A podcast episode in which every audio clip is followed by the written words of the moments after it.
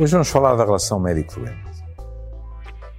E quando eu pensei nisso, houve um nome que de imediato se impôs ao meu espírito. Alguém que nos deixou não há tanto tempo como isso e que pensou a medicina em geral e a relação médico-doente em particular como poucas pessoas conseguiram fazer em Portugal. O professor Lobo Tunes.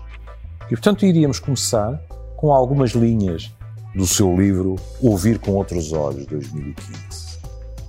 Não sei o que nos espera, mas sei o que me preocupa.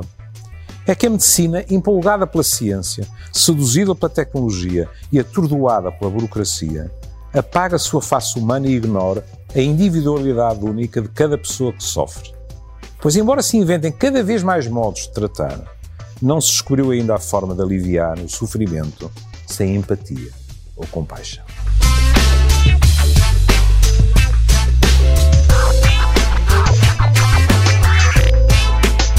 Papéis fora. Que é isto a relação médico-doente? Há mais do que um tipo? Há discussão sobre isto?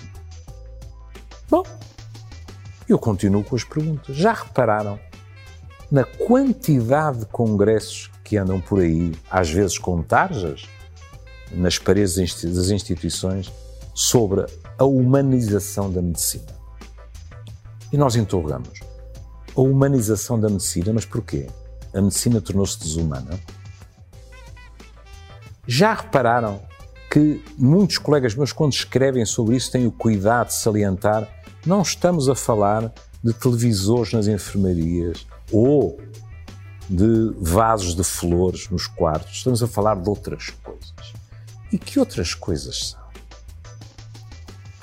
Não deixa de ser curioso e fazer-nos pensar que as maiores queixas dos doentes em relação a nós não dizem respeito à competência. Dizem respeito a falta de respeito para com eles, falta de informação e o nosso contacto.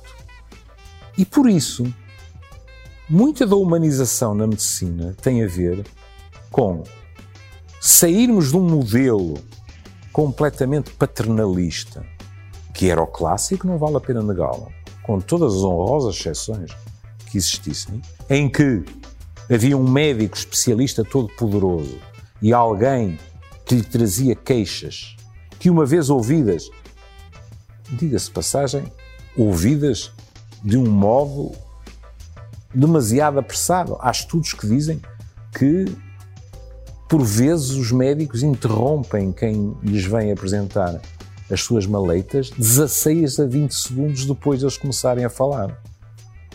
Caramba! É o que se chama estar muito apressado para sermos nós a tomar as rédeas, não de um diálogo, mas quase de um interrogatório. Ora bem, felizmente, isso tem vindo a mudar. E tem vindo a mudar transformando a relação médico-doente no encontro de dois sujeitos, sujeitos com S grande, com deveres e com direitos, em que de um lado está um especialista da doença, com D grande, aquilo que os anglo-saxónicos chamam de disease, e do outro lado está o especialista da sua doença particular, que, que ele conhece melhor que ninguém, e que os anglo-saxónicos chamam illness.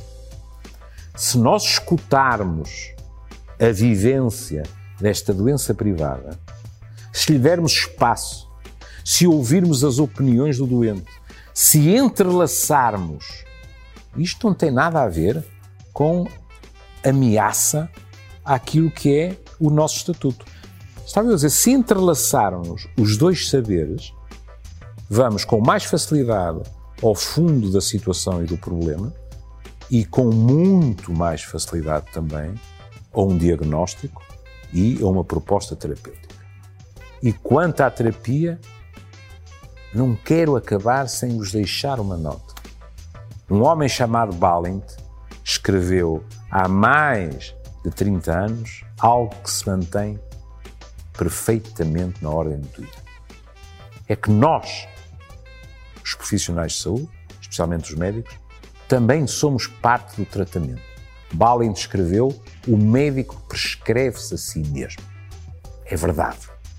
Se a relação connosco é de confiança, isso, por incrível que possa parecer a espíritos mais céticos, contribui para a melhoria dos sintomas. Fiquem bem.